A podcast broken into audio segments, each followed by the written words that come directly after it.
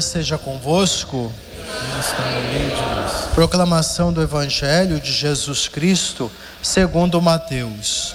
Glória a vós, Senhor. Naquele tempo, disse Jesus aos seus discípulos esta parábola: Reino dos céus é como a história das dez jovens que pegaram suas lâmpadas de óleo e saíram ao encontro do noivo. Cinco delas eram imprevidentes e as outras cinco eram previdentes. As imprevidentes pegaram as suas lâmpadas, mas não levaram óleo consigo. As previdentes, porém, levaram vasilhas com óleo junto com as lâmpadas. O noivo estava demorando e todas elas acabaram cochilando e dormindo. No meio da noite, ouviu-se um grito: O noivo está chegando, ide ao seu encontro. Então as dez jovens se levantaram e prepararam as lâmpadas. As imprevidentes disseram às previdentes: Dai-nos um pouco de óleo, porque nossas lâmpadas estão se apagando. As previdentes responderam: De modo nenhum, porque o óleo pode ser insuficiente para nós e para vós. É melhor ir comprar aos vendedores. Enquanto elas foram comprar óleo, o noivo chegou e as que estavam preparadas entraram com ele para a festa de casamento, e a porta se fechou. Por fim, chegaram também as outras jovens e disseram: Senhor, Senhor, abre-nos a porta. Ele, porém, respondeu: Em verdade eu digo, não vos conheço. Portanto, ficai vigiando, pois não sabeis qual será o dia nem a hora. Palavra da salvação. Irmãos e irmãs, na primeira leitura de hoje, Paulo exorta a comunidade a viver segundo os ensinamentos de Deus. Essa comunidade é a dos Tessalonicenses.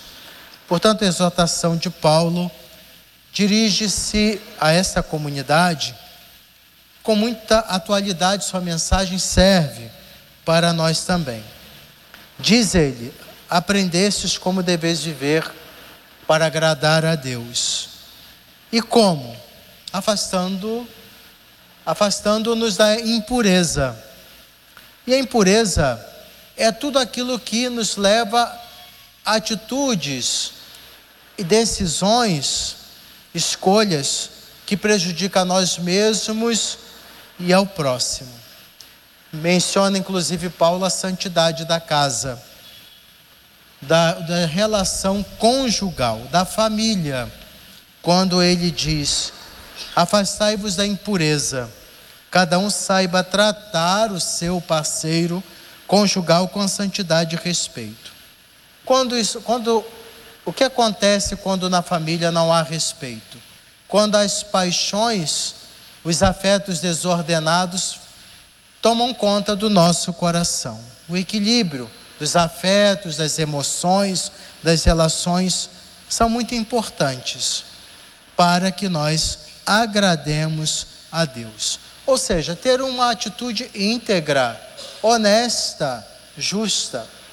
E quando nós falamos do modo de agradar a Deus, referindo-nos à impureza, tenhamos muito cuidado para não reduzir somente as questões da ordem da sexualidade. Os afetos têm a ver, mas existem afetos desequilibrados que não estão muito na ordem da sexualidade, mas são afetos que alimentam a, o egoísmo, a indiferença, a manipulação do outro.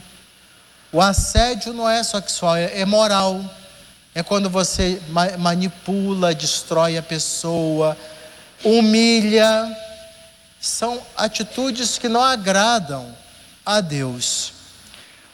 É, quando nós de, conduzimos nossa vida só para ter proveito próprio, prejudicando o nosso próximo, aquela velha mentalidade que no Brasil circulou bastante tempo, o mundo é dos espertos.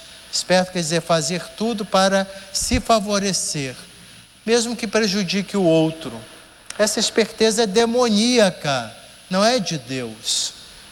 nas nossas relações eclesiais, quando usamos de artimanhas para prevalecer, mentalidades, ideias, prejudicando o outro. São uma série de fatores e aspectos em que demonstra que a gente não está conduzindo nossa vida segundo a santidade. O caminho do Senhor que está nos mandamentos. Quando existe o mandamento, não cobiçar, não pecar contra a castidade, mas tem aquele de não matar, não, é, e muitas outras, guardar o dia do Senhor, honrar pai e mãe. Às vezes a gente esquece dos demais mandamentos. Estamos muito naquela ideia de impureza meramente no aspecto da sexualidade. Também, mas tem outras questões sérias que comprometem a nossa salvação, principalmente na relação humana, quando nós prejudicamos uma pessoa, um cooperador de uma de uma atividade que exerce de trabalho, quando exercemos algum papel de superior, de superior, no sentido de alguma responsabilidade, como tratamos as pessoas, como lidamos com as dificuldades, respeitando, acolhendo, confiando. Portanto, viver na santidade, agradar a Deus, é equilíbrio das emoções, das paixões, em todas as dimensões da vida humana. Cada um deve refletir nesse aspecto. A viver a santidade no lar é dar um bom exemplo. Não deixar levar pelos vícios, problema do alcoolismo, outros aspectos sérios que comprometem as relações humanas. Podemos citar muitas questões. Porque na nossa vida, tudo que se refere opções, escolhas, decisões, tem que não pode estar contaminada pela mundanidade, da avareza, do orgulho, a vaidade, mas preenchidas tudo pelos mandamentos de Deus, pelas bem-aventuranças propostas pelo Senhor. Cada um de nós devemos nos avaliar nesse aspecto. Já no Evangelho, a relação com a leitura é a vigilância, estar atentos na escuta, aquilo que Deus nos fala ao coração, nos acontecimentos da vida, o Senhor vai revelando Sua vontade, seus desígnios, precisamos prestar atenção. Quando Jesus, aqui no Evangelho, faz a distinção entre as virgens previdentes e imprevidentes, recorda a sermos cuidadosos, prontos para responder aos chamados do Mestre, abastecendo as, as nossas lâmpadas, energias espirituais, não deixamos levar por um anestesiamento espiritual na oração, abastecer nossas lâmpadas na oração, intimidade com Deus, continuamente refletindo a palavra de Deus, recebendo Jesus Eucarístico, alimento em nossa caminhada, a participação frutuosa nas nossas celebrações, na vida da igreja, isso é forma de abastecermos-nos espiritualmente, lâmpadas acesas, uma vida de justiça, de amor, uma vida santa. Isso é a santidade, nos apresenta o Senhor. Lâmpadas abastecidas, mantendo acesa a nossa fé, nossa esperança e caridade. Às vezes estamos deixando apagar a chama do amor, de, da graça de Deus. Não, a graça de Deus nunca falta, mas não acolhemos pela nossa, nossa pouca escuta, pouca atenção essa nossa falta de empenho no caminho do Senhor.